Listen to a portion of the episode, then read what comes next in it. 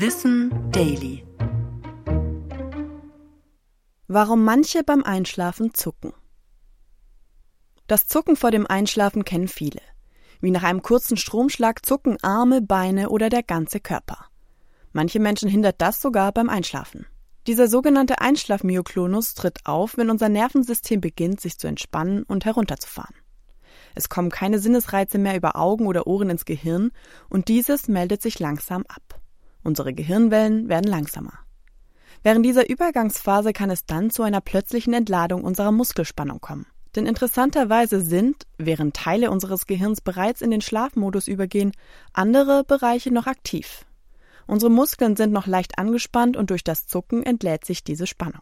Einige Forschende glauben, dass konkurrierende Systeme im Gehirn eine Rolle spielen. Ein System bereitet deinen Körper auf den Schlaf vor, während das andere versucht, dich wach zu halten. Diese widersprüchlichen Signale können zu dem führen, was manche als Mini-Gewitter im Gehirn bezeichnen. Wahrscheinlich können manche Faktoren, die beeinflussen, wie schnell wir einschlafen, auch das Muskelzucken verstärken.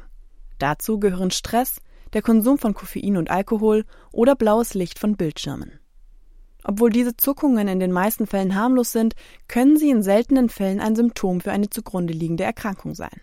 Es ist daher immer ratsam, bei anhaltenden und verstärkten Symptomen einen Arzt aufzusuchen.